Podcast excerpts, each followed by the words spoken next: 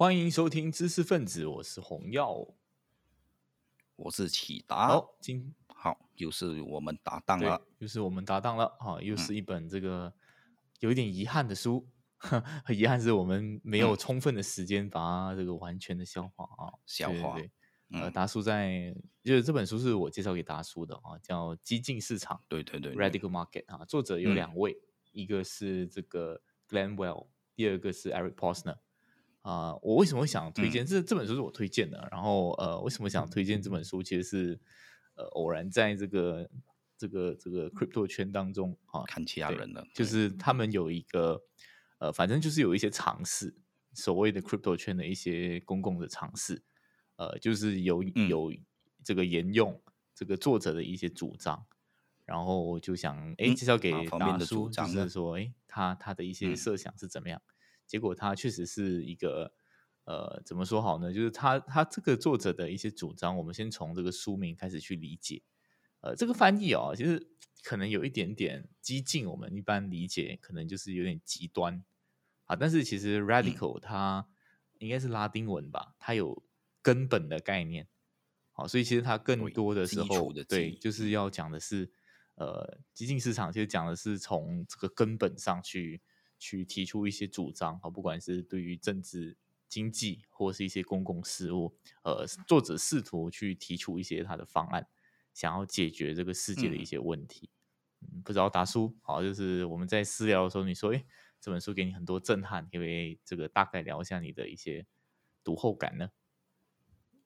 没错，那。最近几期的那一个节目呢，如果大家有一直追听我们的呃介绍的话呢，应该都会抓到我们现在蛮多的时候会找一些真的是可以冲击到这个阅读思维的部分的。就换句话说呢，就呃能够让我一些新的一些看法的那些书籍哦，我们都会把它优先偏在我们要谈的那一个项目当中。那这一本书呢，就非常感谢红耀了，就点了点我，哎，因为之前我还真的是没没留意到有这本书面世。那因为可能和我的阅读的习惯呢，总是会把这些书呢，就呃很容易的就忽略掉这样子。那结果一翻开来，我就觉得哇不得了。那呃，无论待会我们。介绍了他的一些观点之后呢，你赞不赞同？那我觉得，呃，我在节目当中我也肯定会随着我的分享书中的观点，那我也会说，嗯嗯，我我自己的看法是怎么样？那大家应该都可以捕捉到我赞同多少，那我担忧或者是说我呃保留的那个部分是在哪里？但无论如何，我觉得阅读的过程如果能够给你有一些哇思维上的那个个呃全新的刺激，呃尤其是你读的越多，有时有时候你会觉得庆幸的是，就是哦，你很快你就连接到对方，不是那个作者其实要谈的大概就是这么一个脉络。那这是因为阅读的累积，你可以掌握的一些呃，怎么样讲啊，能力这样子。但是呢，如果他有蛮多的设想是你原先你想都不敢想，然后他讲了之后，你就觉得嗯，为什么之前我就没有想过可以这样子去去把事情串起来呢？那呃。提另外一些小的插曲啊，原本我就以为这本书呢，就纯粹是讲这个呃区块链的，区 块链就是我我我全部都是在我就不太熟悉。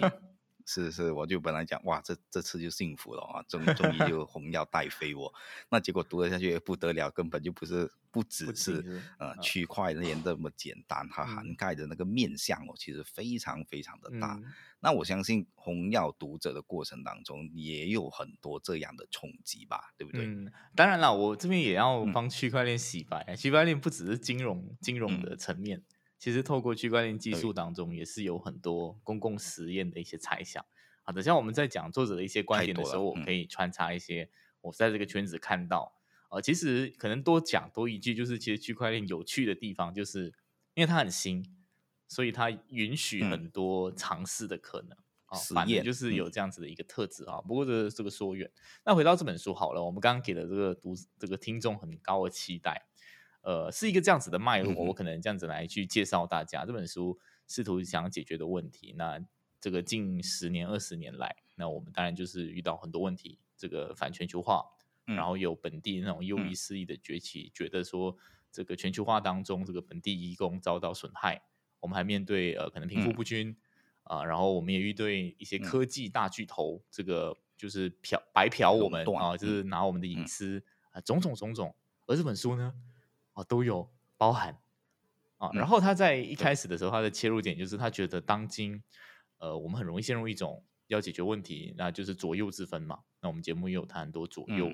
呃之别。那作者呢？其实，呃，包括达叔，我记得一开始的时候，他有跟我说，这本书为什么这么对他胃口，是因为一开始的时候他就已经有在批判两派在处理问题的一些手段。那当然，作者我想他对于呃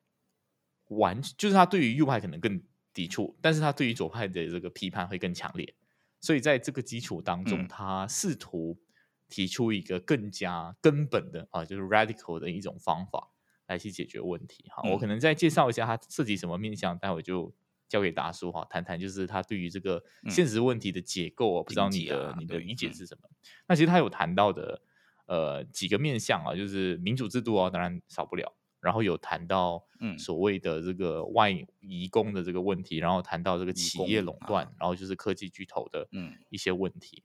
好，那达叔你你你对于他的这个解构世界的一个判断跟。这个解析你有怎么样的一些看法？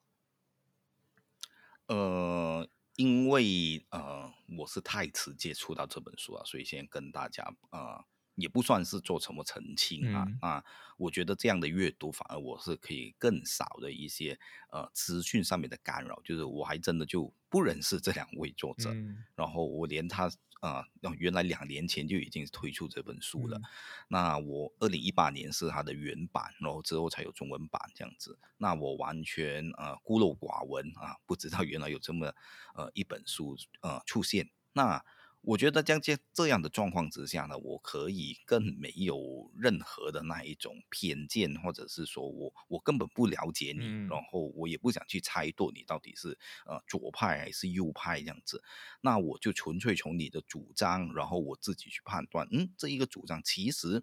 呃你你们作为读者，你们听了之后，你们自己会怎么样去判断？它到底是算是我们一般理解当中的左，或者是啊你理解当中的这一个是右呢？呃，非常非常值得玩味。那这本书大概是分五个篇章吧，啊，那呃第一个篇章我们肯定了，我们的节目也只有一个小时，那就看我们谈到多久啊。那第一个篇章其实就是从这个经济的层面就开始去谈，那我们就进入这一章的那个介绍先吧。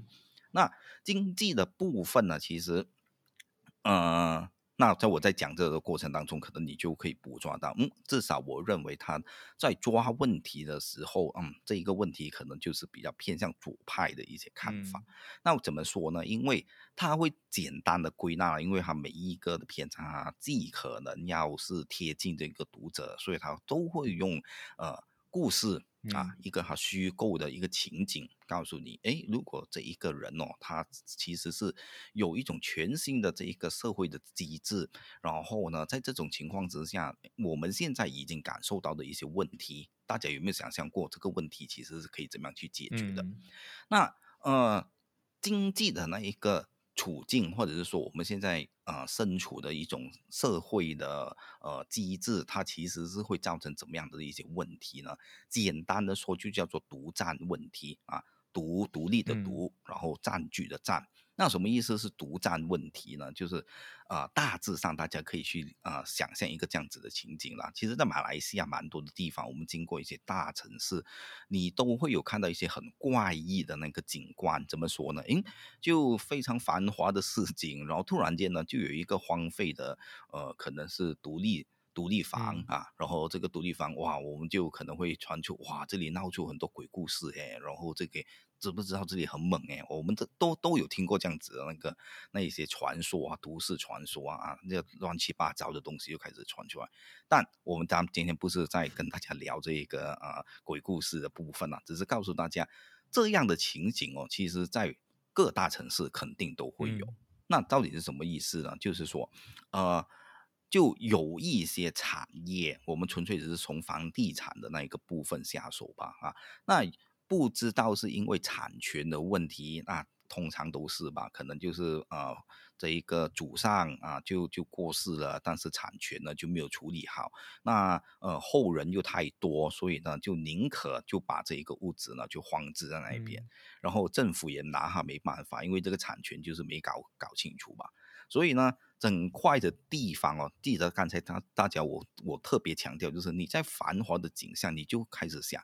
啊，先不理这一个是不是鬼物还是怎么样，那你就想哇，如果这块地能够更好的呃充分的使用，先别说这笔钱是不是分给我们，那至少对后人对这一个啊主物的呃后代来讲，应该都是更得利的情况嘛。但是往往我们看到不是的。对不对？呃，太麻烦的事情，或者是太多自私自利的那一种考量，可能呃，其中一个兄弟姐妹认为，哎呀，现在这个地地段这么值钱呐，还要等它再生，所以我们现在就不要不要处理它。结果每一个这一个兄弟姐妹呢，就扔在那一边啊，结果是谁都没有得利。那这就是所谓的独占问题，就是你是解决不到的。就因为私有财产的这个观念哦根深蒂固，甚至是整个我们资本我们所说的资本主义的社会，呃利基资本。因此呢，即便是政府，那除非你是可能去到好像某一个国家，大家可以想象得到了啊，你可以有超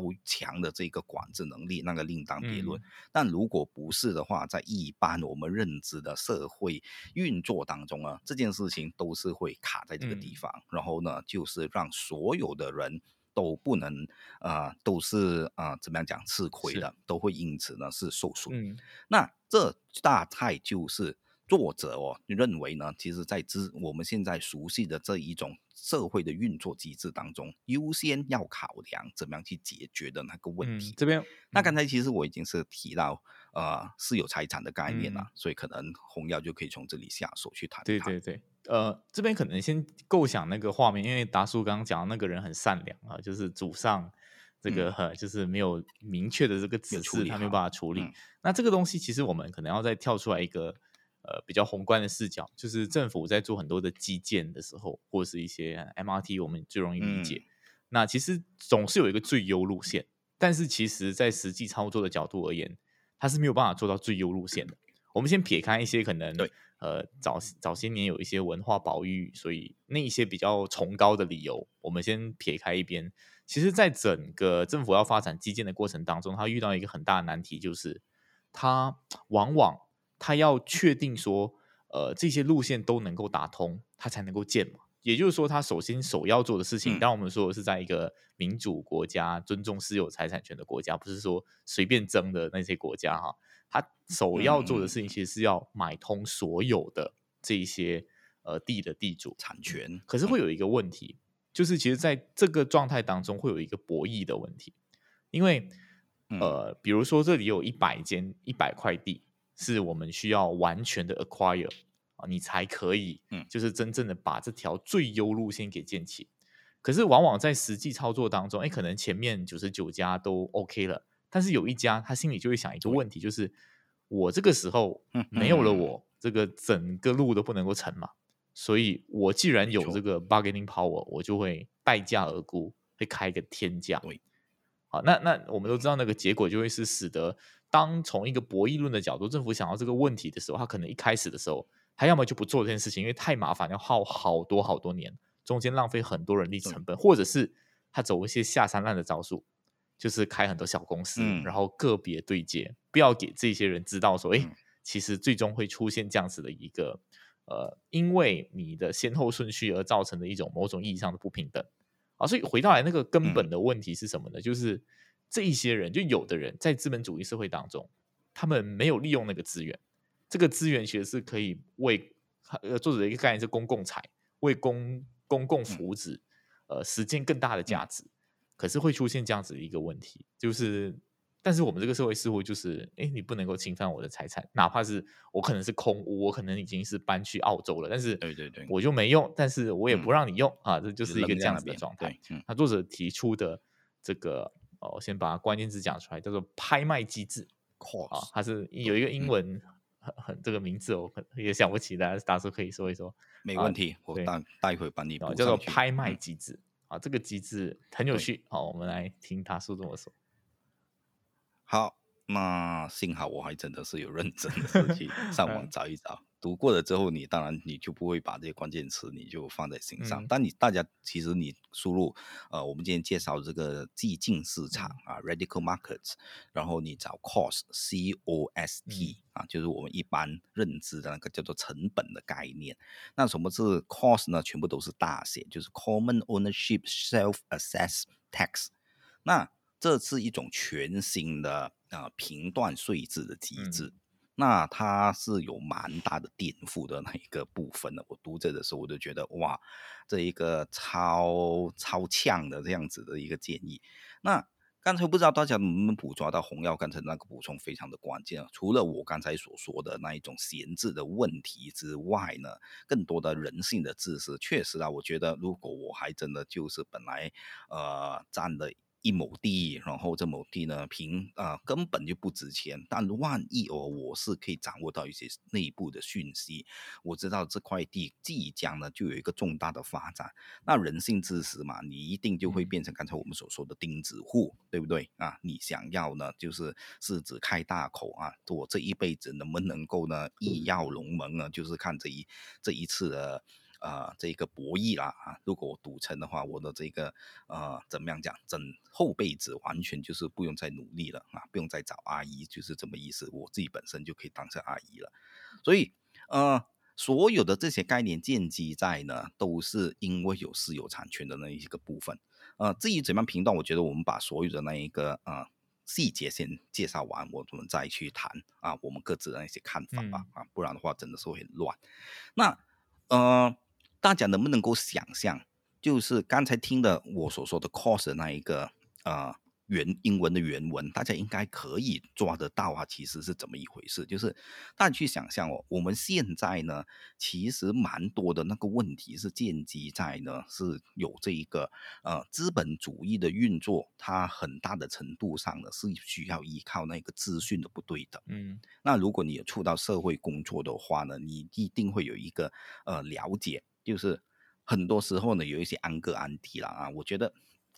就就我不知道红药有没有这样子的那一个呃社会理理呃怎么讲理念。以前我还真的是刚刚出来做工的时候，我还真的是不为意。后来我就觉得哇，这样子问问题的人真的是非常的冒犯了，真的是为什么我要告诉你？叫他们从他第一个问题不是知道你还没结婚或者你没女朋友的话，第一个问题问啊，工签几多钱啊？对不对啊？你现在赚几多钱啊？啊，那。如果你去到社会做工哦，其实你就你进到去这个公司，其实每一个人的薪资都是保密的。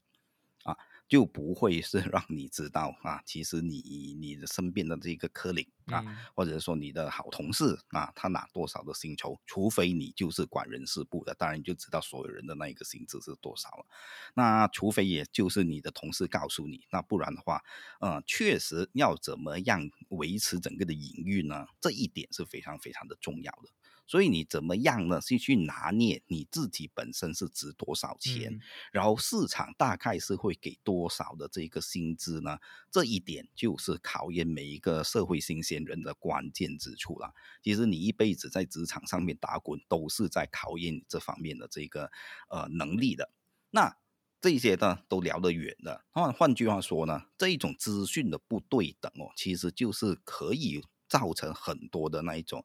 呃，内部的操作，当然它是营运呃维持现在的这一种叫做资本主义的运作的一些关键的概念了。但是确实它真的就会带来一些呃代价，或者是说一一些比较怪异扭曲了的结果。所以大家去想一想，如果呢我们现在呢就是实落实一个这样子的社会，它其实不再有。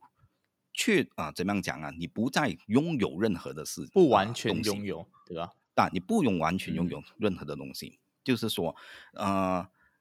你对于你所掌握的这些资产，嗯啊，你是需要呢，是好像在这个 apps 当中，我直接讲到最后吧。OK，最后这个书那边解释他的那个想象是怎么样，就想象我们每一个人现在就很方便的，我们就用这一个电话，然后安装一个 apps，然后这个 apps 呢就会啊。问你，哎，你现在打算要投资什么东西？然后呢，就会罗列出来。嗯，现在我可能就想到，哎，啊，之前啊，这一个做这一个手套不是蛮赚的嘛，对不对啊？然后呢，现在很多的这种啊，当时啊，这个手套股不是涨的，就是让我们看得眼花缭乱嘛，对不对啊？那可能你当时就会想，哇，如果这个时候我拥有一个手套厂的话，那就赚翻了。你可以有这样子的评断，但是呢，在我们现有的那一个。呃，机制之下蛮难达成这件事情，因为有太多的事情你不知道到底要怎么样去解决啊！你要去找那什么地方设厂啊，好的地点是不是啊？真的就就可以为你所掌握等等等等啊！但是呢，如果你用这个 apps，它就会告诉你哦，现在最出名的哪哪一个手套厂呢？它其实就是那一个厂主，他就认为他这个厂呢就值这么多的钱啊，那你给不给得起？那如果你给得起的话呢？OK，然后你这个场主就可以啊，就就要啊，怎么样讲，服从于他曾经开过的这一个价，然后呢，这一个啊产权呢就要易手，然后就易主。对啊，听到这里的时候，不知道大家有没有非常震撼的那个？就是它其实是那是什么意思呢？处于一个永远在拍卖的概念。其实这个它的关键在边，就是几乎嗯，还你不是在等别人 offer 你多少钱。你才就是成交，他的设想是你自己标价。一开始就是达叔讲的这个 A P P，你但凡拥有任何的资产，你都要先心里为它上一个价。哎，你不要以为这个价可以随便开哦，它是有相应的成本的。你上多少的价格，为什么呢？你就要给多少，就会抽多少，就要收多少的税，拥有的税。好，嗯，对，补充到这边，没错。然后在书中呢，呃，它有一些比较繁杂的那一个计算呢，这里我们就不多介绍。那它大致上呢，都是用这样的推演。都是收他认为呢最合理，或者是说可以对整个的那一个社会造成利益最大化，大概就是收气趴。嗯，那换句话说呢，如果你认为你的这一间厂哦，就是值这一个价钱，然后呢，呃，你就要有这样子的估算哦，我就要根据这一个价钱呢，就是收这一个气趴，不给缴这个气趴的这一个税项。那这里头可能有一些部分呢，我们就要不厌其烦的把那个推论往下讲。那大家可能啊听着听着觉得，嗯，这个概念蛮崭新的，然后就不知道到底那个问题是在哪里。那其中其实有蛮多多方的博弈的。那怎么说呢？因为嗯啊，对于这个厂主来讲啊，他其实呢有没有可能因为想要少收这这样少缴这一个每年奇葩的这个税？然后呢，就把它的这一个产值啊，就是往非常非常低廉的这一个呃那一个价码那边压缩。那可能你就想，哈哈，我把我的厂写成我只值一块钱，嗯哼，那我就不用给这一，我就给七分钱的，大概应该是七分吧，我的那一个。我那数学不是很好啊，我就给这个七分钱的那一个呃税款，那我不是赚翻吗？啊，不对哦，因为所有的东西其实都是在网络上面全部都公开了，那有人呢是能是随时都能够呢啊把你的这一个啊怎么样讲啊全值啊就是讲你的这一个产权呢就是拍卖掉，所以呢如果你真的是够胆放一块钱的话，相信第二天你就已经不能拥有这一个。工厂的，对不对？所以它当中呢是有这样的那一个博弈的形式在的，因此呢，你就只能够呢按你心中所想啊，你认为呢现在这一个厂。大致上就是值这么的一个价钱，然后呢，它跟我能够你要做很多的估算呢。OK，我开开设这一个厂呢，我可以产生多少的这个盈利？然后呢，这个盈利呢，扣除掉这一个大致上是奇葩的这一个税项之后呢，我是还能够呃有盈余的。然后呢，我继续经营下去呢，这件事情是呃稳赚的。然后呢，我也要开一个价码，是可以堵住那一些随。是想吞并我这一个呃工厂，那因为我觉得我可能呃经营这个工厂就是我毕生的志业，那我就应该要开在一个相对于我可以保得住的那一个价码那一边。那如果真的是开到一个价码，可能大家会想，哇，我怎么开一个价码，总会有一个人呢是会怎么样讲啊？就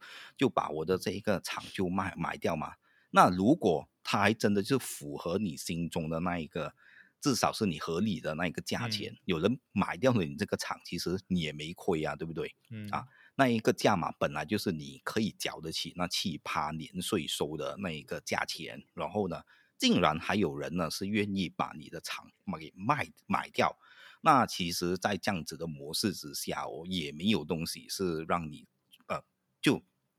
往下的推演。那这也不算是一个很大的亏损，至少呢，你是有得到这一个价钱的这个回报。所以最重要、最颠覆的地方哦，其实就在于所有的这些资讯会啊倾向一个完全公开，然后呢，大家是相互竞争的那样子的一个概念。但是呢，也取消了蛮多你可以永久拥有的这一种这样子的观念。嗯那不知道大家会认为呢？这样子的一个方案，它其实是倾向于左还是倾向于右呢？那点一点哦，如果你就认为它其实是取消了这一个产权的部分，确实它是蛮接近这个共产主义的那一种概念的。所有的东西呢，其实应该要啊、呃这个好像叫做去到这个中心化管理这样子、啊。但是呢，它的解决的那个方案就是，如果你中心化的管理，就会引发很大的问题。那什么问题呢？就是过去苏联的模式，其实大家都看得一清二楚了。精英永远不会帮你去设想最最符合你需求的那一个那一个呃概念是什么？他们只会变成官僚了之后呢，就只会去想，哎，怎么样做是可以让我自己保得住这一个官位？嗯这个是他们唯一要考量的东西。所以呢，就会引发灾难性的这一个代价等等等等。所以呢，它的这一个解套的方法啊，其实完全市场化的。然后这一个完全市场化之后呢，是把所有几乎所有的东西都是归类成你可以上这个 apps 那边竞标，然后你都得要去根据每一个物件你所开关引号拥有的东西，其实值多少钱，嗯你就缴交多少的税。那不知道大家听到这一个部分的时候，能不能感受到他把蛮多的事情呢简化成就用这么一套 cost 的制度呢，就是迎刃而解。嗯所以呢，政府的税收也变得非常的啊、简单明确，就是靠这个 cost 机制，然后就是啊、针对每一件物件呢，就是征收大概就叫做气趴这样子的一个呃税项，所以也没有太多的这个繁杂的那一些怎么样讲啊，复杂的那一种呃怎那种税率的条款啊，是要你怎么样去跟进啊，等等等等。所以呢，政府也没有其他的事情是需要介入的，要干涉，你就是让这个 cost 的这一个机制呢运行的顺畅嗯就行了。那也不涉及好像过去苏联那一种哦，嗯政府呢就下精英旗，嗯，现在呢我们这个国家就是要打赢这个晶片战啊，就好像我们现在某一个啊、呃国家现在在做这个事情，这样子也不会重复这样子的那一个问题。那不知道大家听到这个部分有没有觉得你能够接受，或者是你觉得嗯还有一些地方是怪怪的呢？嗯那不知道红药还有什么地方想补充吗？我们再来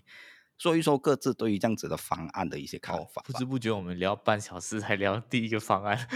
果然真的对对对对是很长，还是我们太长气哈、啊？不过这个方案其实作者有那没办法，我觉得我们简化了一些蛮多。concern，他就是讲说，哎，那是不是有一些东西是很基本生活的物件，那是不是要处于永恒拍卖的状态啊？作者似乎也有在嗯书里面 address 这样子的一些状况啊，可能那一些就是可以呃豁免这个你需要去报税还是怎么之类的一个状态，但他其他的那个核心就是他所洞察到的整个世界就是呃，包括后面其实他对于这个 cost 的这个应用，除了在财产的部分当中，甚至包括你自己的一些薪资。因为对作者来说，最重要是、嗯这个世界因为所谓财产权，也就是独占权的问题，造成了很多浪费。好，就是这个东西没有发挥它最大的用处，包括呃房产是当然是其中一个，然后其实包括你自己的才能也是。对对作者来说，如果你是一个读了很多书，啊，可能但是你不要交所得税，你就不要工作还是怎么样，或是那那嗯你那你也是要降要降税嘛？很多很多有钱人的收 入其实都很低，对吧？就是罗斯玛都可以拿这个 RIM 啊，那我们就可以知道说，哎，其实我们这个税制有怎么样的一些问题。那其实作者想要 address 的这个嗯问题就在这边，而提出了这个 cost 的这个方案。呃，它跟那个专有名词跟那个哈伯克税好像是有一点关系啊，大家有兴趣嗯。可能可以再深聊。那我这边可能分享一个，呃，其实，在有一个叫 Matters，呃，可能大家如果有读中文的那个公共这个舆论圈的话，会知道他们其实有一个主张在区块链世界当中叫 Space，它是一个 NFT 来的，然后这个画作是就是用引用了这个概念，就是说，呃，这个画你画完之后，它一定是处于一个永恒拍卖的状态，然后得到那个产产权之后，它会分给所有。就是有在这个画作当中有贡献的呃人人士啊，他有这样子的一些一些尝试，就重新把这个呃独占权的问题啊，试图去做一些社会性的尝试。大家有兴趣可以自己再去深聊一下，就 Matters 底下的这个 Space 的这个这个项目。对，嗯，好好有趣，好有趣。果然，就红药在区块链这一块，就真的是哇，让我。这个我分享了给你啊，可能你那时候还没有这么有感啊。他就是有，其实就是借鉴了基金市场的，嗯，这样子的一个主张，嗯嗯，好，那呃，那洪哥刚才你还没有讲过，你你对于如果真的呃要落实类似这样子的一个机制，你自己个人有怎么样的一些看法？你会投下赞同票吗？还是怎么样？我我觉得我开始可以嗯理解，就是。我们对于，因为整个资本社会对于拥有这件事情是特别在意，但是其实，嗯，有没有想过，这种拥有的思考是，是让我们真的是付出了很多平白无故的成本。好，就包括其实我们应该转向使用权大于拥有权这件事情啊。当然，这个东西对我来说还是很陌生，但是有时候看到一些。呃，就是网络上的人的一些主张，也是区块链的，包括之前我们读过那个区块链社会学的作者，他就有讲过一句话，就是说他其实他不想要买实体书了，就是看书 wise，很多人会觉得实体书才有质感什么之类的，大家觉得说我要拥有的话，我拥有电子版就好，然后对对，因为有蛮像拥有其实是一个成本，当然我们讲书不用缴税，可是你书你需要一个输出嘛，你需要打理嘛，对，那为什么？我们要这么执着于拥有一个东西，如果他呃，可能有一些爱书人士也是这个思考，可能达叔也是这个思考，就是我如果我捐出去，它可以发挥它更大的价值，Why not？从一个社会福祉最大化的角度来讲，对吧？那如果你哦，我现在卖，我现在卖二手书，纯粹要增加收入，你别想到我是 啊，那你 是你是不能接受吗？就是我们降低这个拥有的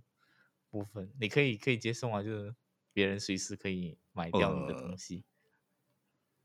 嗯，我先这么说吧。我听了这样子的方案之后呢，我先从我非常自私的那一个角度去设想，我反而就有那一种哇，我立刻我读完这一章，我就真的是觉得哇，如果这一个社会真的落实的话。我们知识分子就夯了，我跟你讲，就真的是红了。那为什么呢？为什么呢？大家有没有去想过一个这样的一个 推想啊？就是当你当你的这个，因为大家都要把这一个作者两位作者提供的那一个方案哦，你要把它推到去极致，就是说，呃，有点类似，如果这个社会哦，呃，所有人都开始穿穿衣服啊，可能我们才真的就是从原始人的某一个点。才开始慢慢是进入啊，全部人都要穿衣服的这样子的那一个、那一个、那一个转变嘛，对不对？那现在我们谈的就是 radical 的这个部分，就是根本上面你完全改变了你可以拥有一件事物的这样子的那个设想。那我就会去想，为什么我们知识分子就肯定会更夯？因为我会认为哦，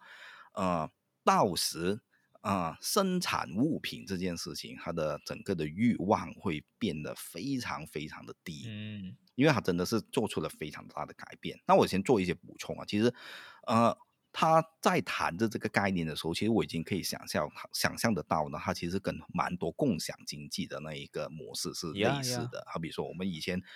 不能够想象 A B M B 是什么什么什么什么。什么玩意来的，对不对？我们根本不能想象。因为，你你有一个房，你有一间屋子，你就呃不用定期的租给一个人，你就把它转变成就是 apps 这样子，他会帮你处理啊。有什么人想短暂的来住，然后你就能够这样子，呃，就就租借给他，然后你还可以从中呢就赚到钱。然后呢，所谓的条例都写的非常清楚的，如果那一个租户呢怎么样破坏你的家具啊，等等等等，他就要负上怎么样的这一个赔偿或者是呃责任等。等呢？现在我们都觉得这件事情就很简单直接啊，对不对？就没有什么东西是很难想象的，甚至什么共享单车啊，等等等等这样子的呃模式的越来越多。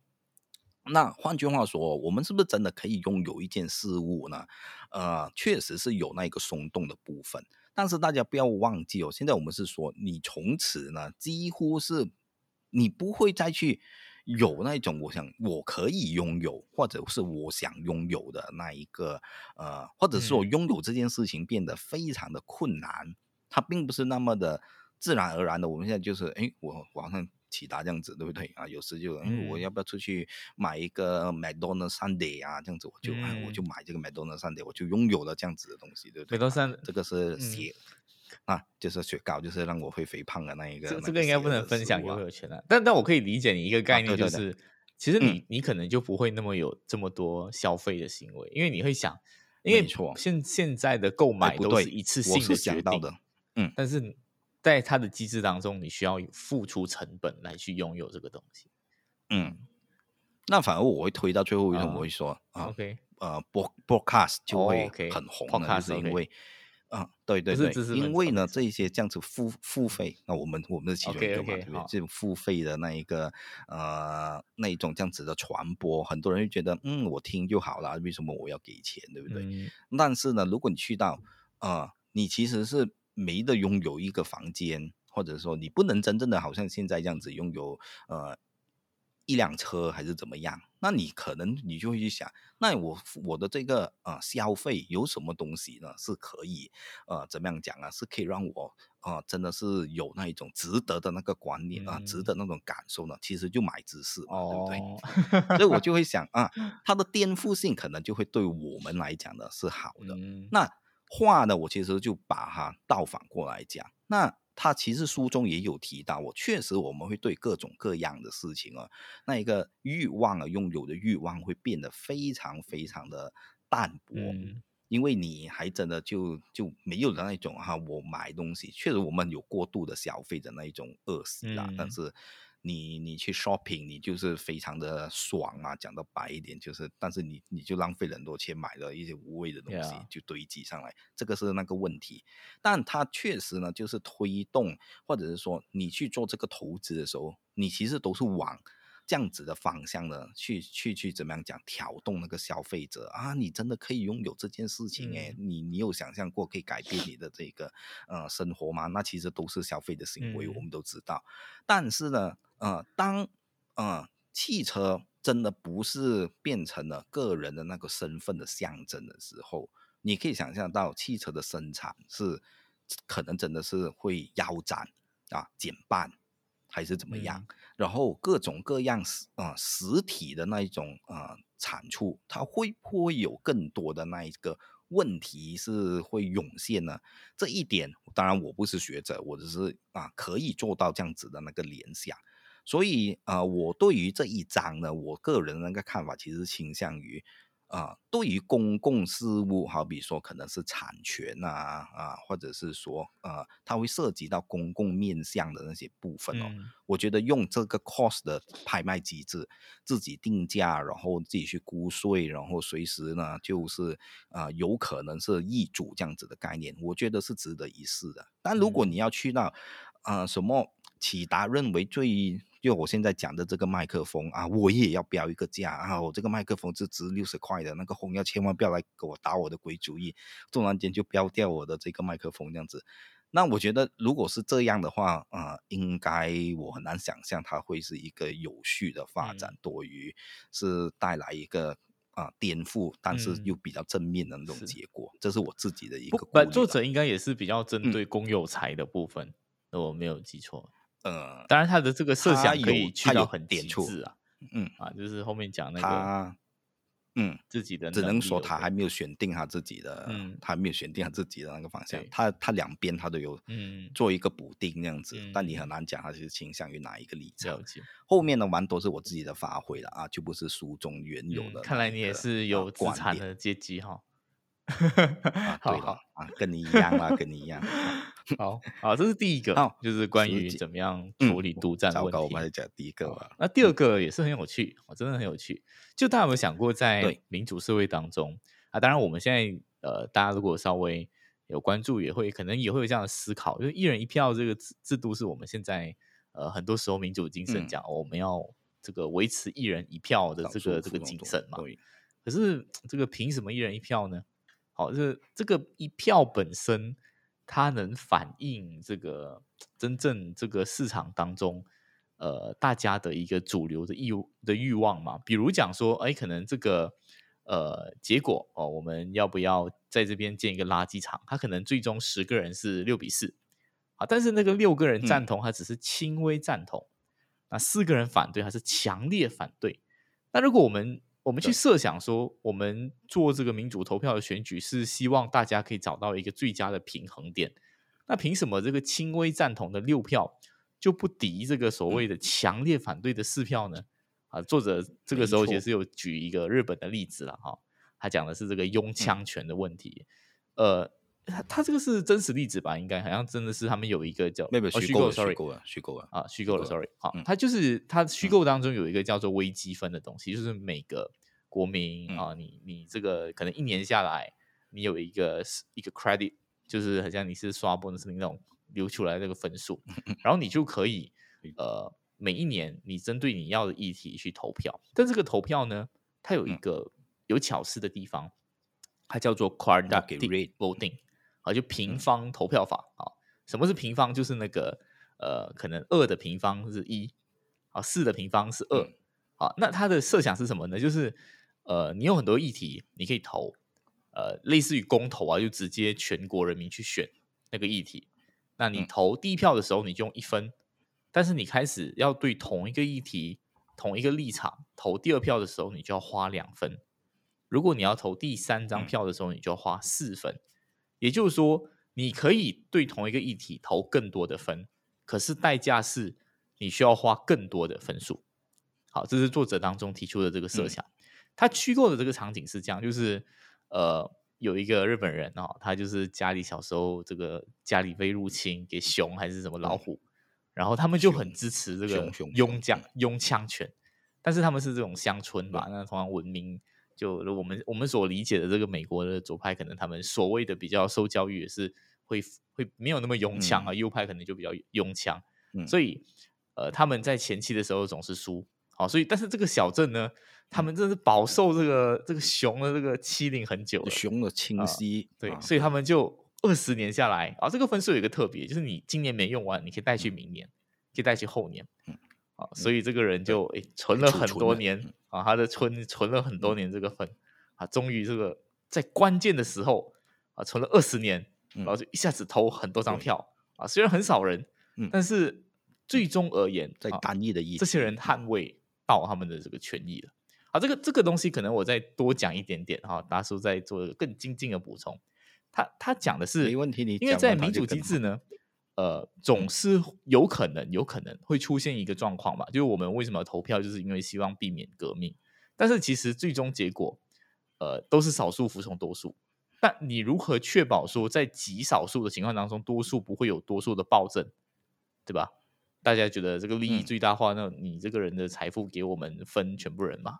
对不对？那这个时候，这个人他可能就可以在他最在乎的议题当中倾尽全力。但是大部分人他可能是得利者，但对他们来说，他得利，假设是瓜分资产，那一个人资产分十个人，那对他来说，他赞成的动力也没有那么高，他可能有其他议题想要把这个分数投给别人。这个时候，这个 quadratic voting 就可以救到那个极少数的人，因为他可以 all in 他的这个票给这边。来保护他自己，来保全他自己，因为其他人只是轻微的赞同，但是他是强烈的反对。那当然了，太悬殊的状况，他可能也是很难自保，是没办法。但是如果是呃一半一半，或是哪怕人数少一点，但是他只要是强烈的反对，这个东西就有可能被反驳掉。啊，这是作者提出在解决这个民主问题的情况当中，他觉得用这个方法其实更能够反映整个民主社会当中，呃，何谓。其实整个社会的共识是什么？嗯，而不应该很局限的去这个这个界定说一人就一票。当然，一人一票是其实是有很多问题的，包括动员啊、买票啊啊诸如此类啊啊，都都会有这样子的一些一些问题的存在。嗯，那呃，这一章当然也是，其实每一章都有蛮大的那一个冲击啦。我相信，如果读者今天呃时间关系，看到我们 最多也只能够再多介绍多多一个观点。现在我就往下先讲第二章的那个部分。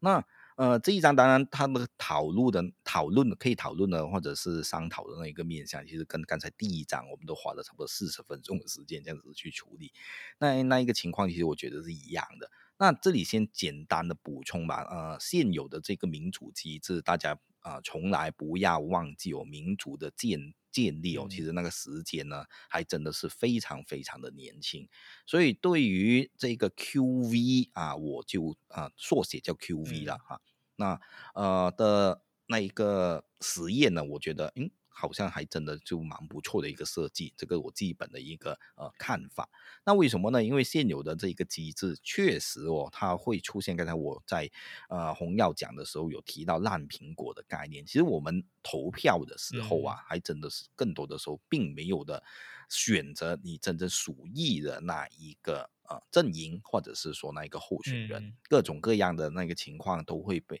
让这一些候选呢，可能在初期的选举的时候就会被排挤掉，还是怎么样？所以呢，你更多的时候其实你可能会站出来投票，是处于报复性的那一个设想。那最惨烈的那个情况，当然就是在二战时期的这一个呃纳粹的崛起了，就是非常典型的那这一种民粹的呃。力量怎么样架空整个的民 主的国家？就是说啊，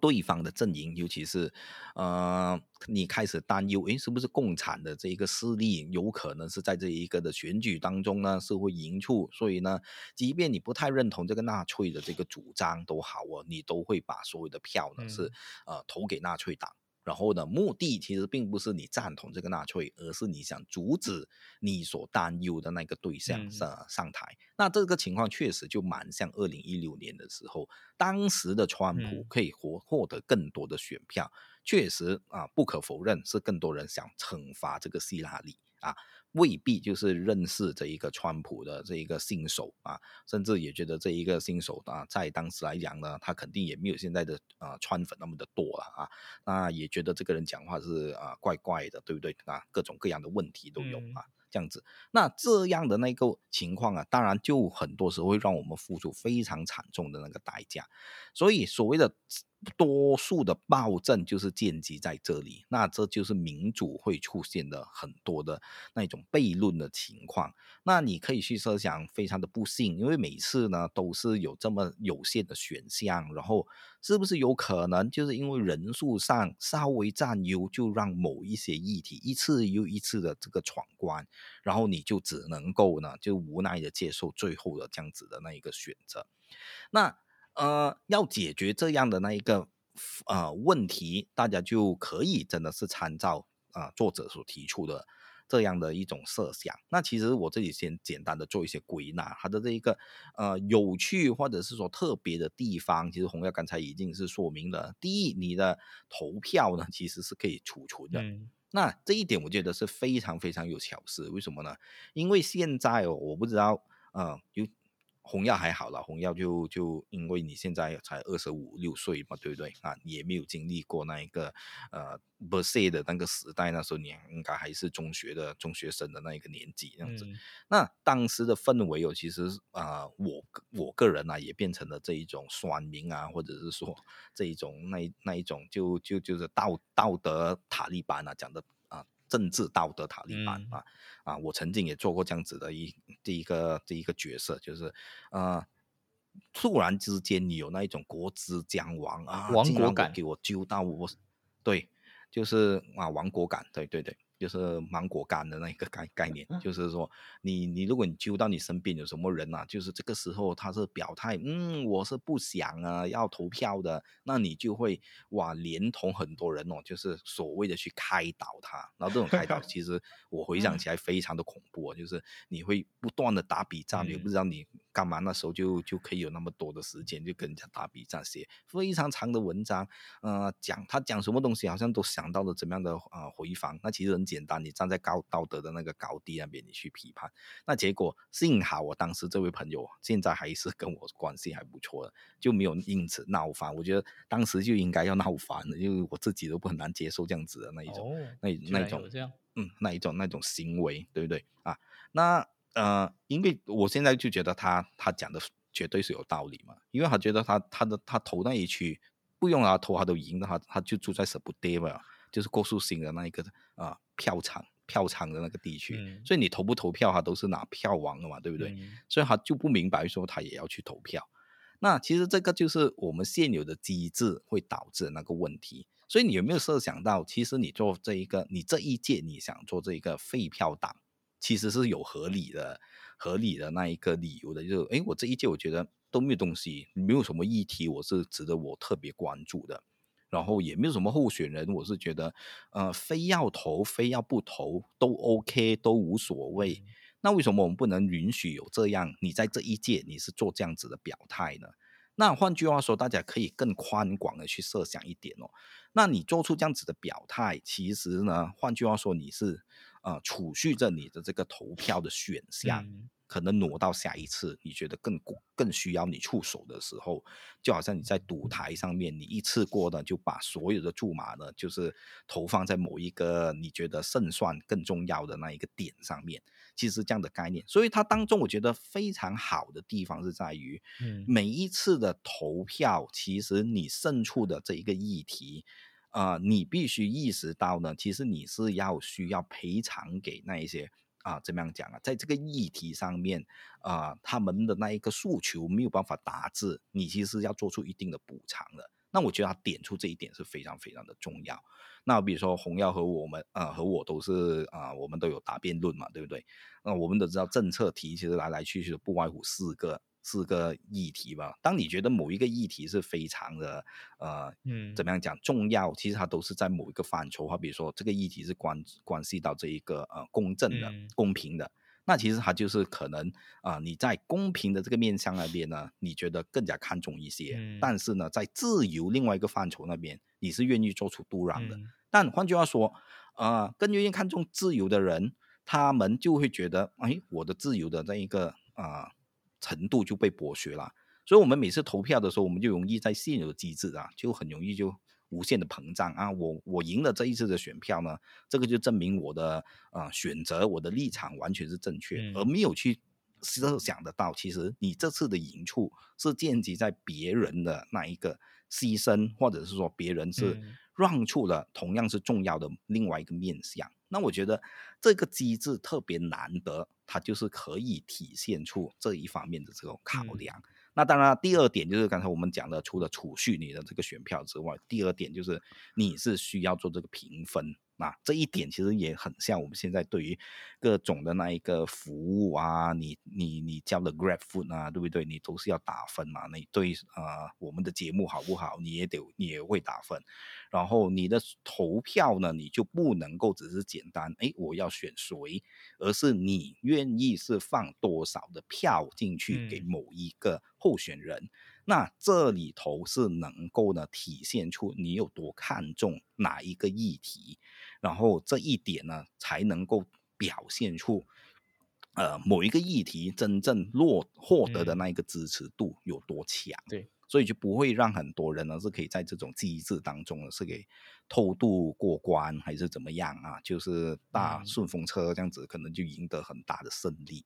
那这一点呢，我觉得就蛮多的地方真的值得我们是去思考。诶，民主的制度是不是可以往这个方面呢？是进一步的改善？嗯，这一点我非常值得怎么样讲啊？期待吧。我我其实比较难想象它落实在代议选人的状况会是怎么样。但是如果是一些比较可能是公投的议案当中，就比较能够想象。或其实达叔刚才我讲一个东西，因为民主其实它的设想就是要很多分裂嘛，就是最。嗯，最好的状况是大家有的时候你在这个议题你落败，但是在另另一个议题你可以胜出。那你虽然会一直不舒服，但是就不至于有人是完全的这个弱势。那对我来说，其实现在的状况当中，现在可能一人一票已经有部分达到这个，然后这个 QV 的这个选票其实可能是更加极致，认为是少数中的少数，你还有一个一个争取的这个机会，甚至是可能啊，这个这个政策走了，你那套这么多年，好歹让我这个赢一次，对吧？那那那你可能就是更能够避免。其实回到来民主，回到来我们其实节目有讲过，最重要的问题就是去决定如何和平解决这个民主社会分歧的问题嘛。但如果你一直落败，一直是少数的话，那就会产生一些呃上升到用革命的这个方法啊，这是部分。我我可能也是同样的，就分享一下我在区块链看到的一些一些做法啊，太好了。呃，在区块链当中有一个我们叫 public goods 的一个 funding，就是它是呃一个基金会，然后它会给那些呃有趣的这个项目一些 grant，就是补贴。好，那他们自己本身有一个 grant，然后另一个部分当中是有所谓的。呃，就是他他的设想是这样子的，他在这个情况当中，他不是 quadratic voting，他是 quadratic funding。好，就是你他他的项目在上面当中，你可以打赏他，你打赏他，你你的钱自然归他所有。但是他除了看你给他多少钱之外，比如说这个 A 项目有三个人给他钱，好，可能给的数目都很大，呃，五千五千五千，好，然后还有一个公有池，公有池，然后另一个他 B。B B 的项目，他可能他呃不多不多钱，可能五千五千而已，一第一个一万五嘛，但是他有五个人，那他就会除了是看这个呃 donor 捐的钱之外，他那个 public pool 就会依据人数来去决定说，通通过这个 quadratic funding，就是刚刚讲那个平方法的方法，就是嗯。呃来去决定说我这个公有池要怎么分配资源。啊，所以他不仅仅是看说到底是有你背后有多少金主在资助你，他也很在意说你这个项目有多少人在支持，他从中是取一个这样子的一个平衡啊。当然，他这个这个维度是在所谓的呃公共的这种资助的部分当中，他在离投票，他那个革命性跟颠覆性就没有想象中那么大。但是他其实他们做这种做法都是在尽量避免。呃，这个差距会太大，尽量避免说，就是他他要把那个赢家的那个成本抬高，然后把输家的这个这个这个部分当中给给他米平，他其实是有一个这样子的一个目的啦。好，但但回到我我是比较难想象的是，在人的部分当中，好像好像很难，他可能在一些议题的部分当中是比较简单，或是比较能够想象嗯的这个部分啊，这个 quadratic voting。嗯，你呢？你是怎么想？确实，如果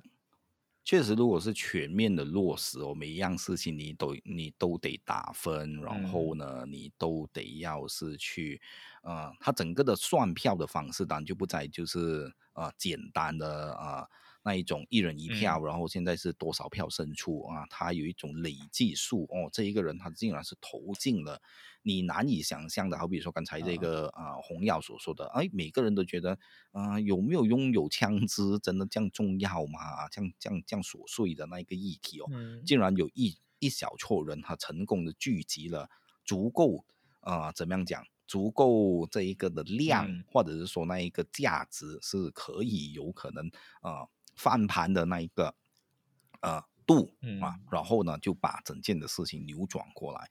那他会，他肯定就是会导致整个的那一个呃民主的选举会更加的呃分散或者是说碎片，但是呢，当然他就会让更多的议题呢是浮出台面。那当然，我可以想象得到，从更加啊，如果一个社会要良良好的运行下去，就是每一个人的声音都有这个机会啊，并不是说你一定是可以获得重视，但是你可以看到有这样子的管道啊，你的声音是可以获得啊一定程度的这个呃实践，或者是说啊。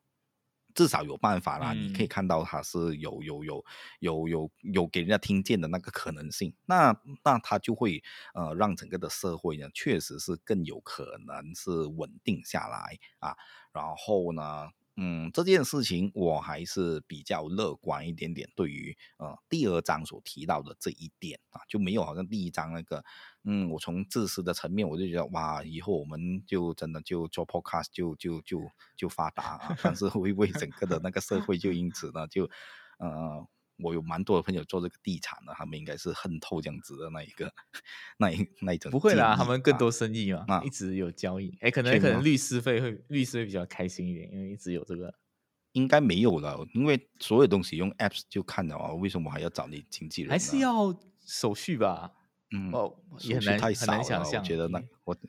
我已经可以想象到 apps 可以一一键就通过了，哦就明天。好，对我看到那个红药坐的那张椅子，我很喜欢，明天就不存在了啊，嗯就就转到我的这个房间。嗯，好，好。那这本书呢？当然还有最后一章蛮多的。哎，你想讲什么？我们，嗯，我我我会觉得，其实第四、第五章讲那个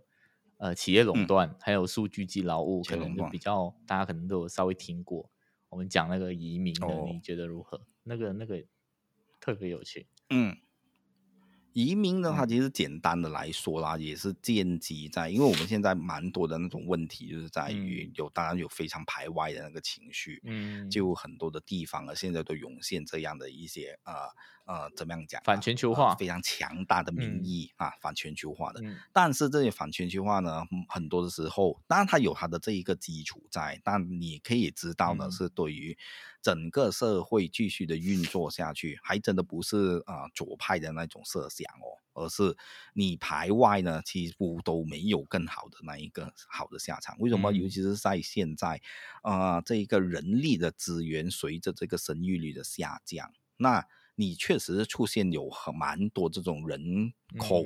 嗯、呃，怎么样讲啊？啊、呃，这种年轻的那一个生力军不平衡的那一个情况，嗯，就是说老化的，当越发达的地方，越有可能就出现这个年龄老化的那个情况。那如果你没有继续的新血进来的话，整个的市场也会进一步的萎缩。嗯，所以换句话说呢，如果你不，当然你可以鼓励生育啦，但是鼓励生育随着这一个教育程度的城市化，那这件事、嗯、对城市化这件事情也。没有那么容易是能够啊、呃，就就这么样的减啊、呃、几个措施这样子就可以呃呃解决掉这些问题。所以最直接的呢，就是你吸引啊、呃、外来的移民，嗯、但是呢，外来的移民又会有这一种在地的人的那种反抗的情绪。所以作者就提出这样的一些看法吧。如果每一个人他都有一定的 quota 啊。他是能够呢啊应用这个扩塔呢，就引进啊一些相应的这一个呃外来移民，然后这个外来移民呢，他就需要支付这一个愿意做保健，嗯、其实有点像是保健人这样子的啊担保人，嗯、他也不是真正担保人，就是你你你是我这一个。啊，国民或你是我这个地方的这一个国民的话，你每一个人都有这样子的一个 quota、嗯、啊，你就可以用你这个 quota 呢，就就啊，是引进一些外来移民，然后那个外来移民呢，他赚到的钱呢，有一部分是需要给这一个啊愿意做保健的这一个在地人的。嗯。然后呢，啊，往后的这一些相应的调整呢，当然大家就可以设想得到，是和我们现在呃接触过的所有的移民政策呢，都是啊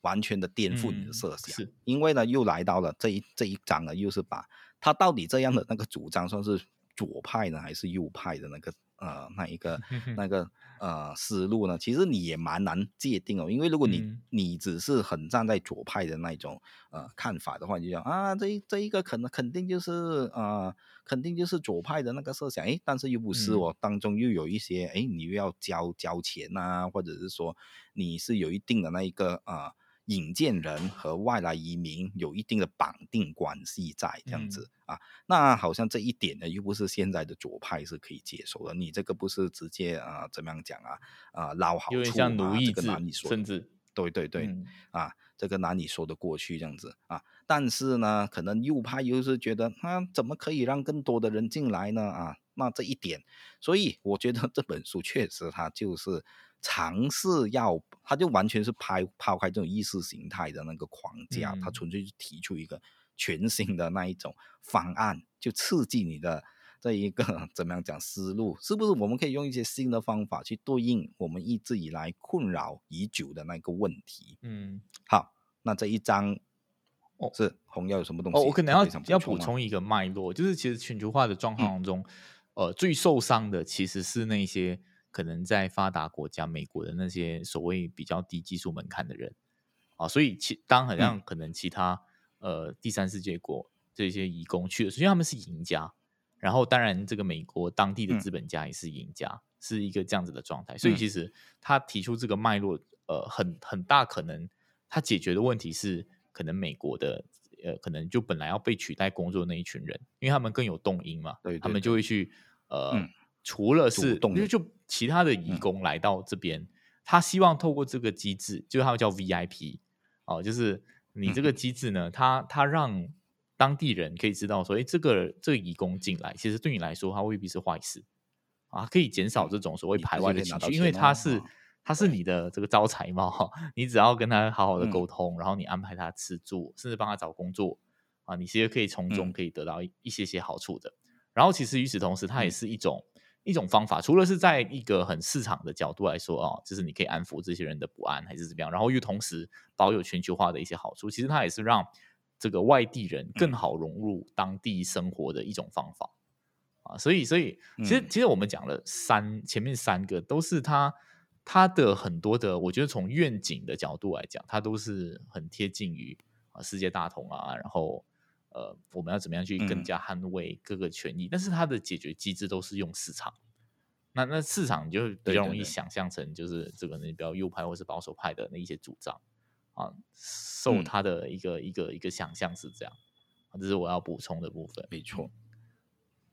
对了，所以。啊，这一章其实我也是蛮期待的，是不是哪一个国家就就直接就反正这个问题，我觉得他他蛮有巧思的地方，就是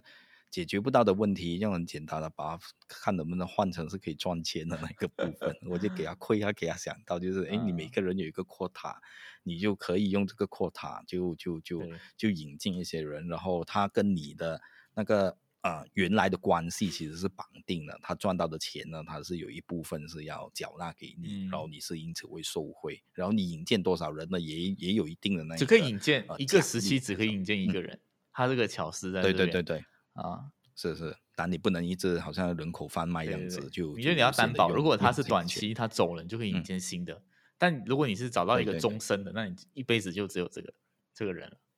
嗯，对，它就是一个这样子的机制，是。好。那我觉得这样的那个构想哦，其实就和我读这本书的那个感觉很多的冲击的那个部分。那我相信大家听了我们的分享，应该也有这方面的那一个感受吧。嗯，那如果有兴趣的话，大家真的就可以找这本书来读一读。那今天我们的分享也，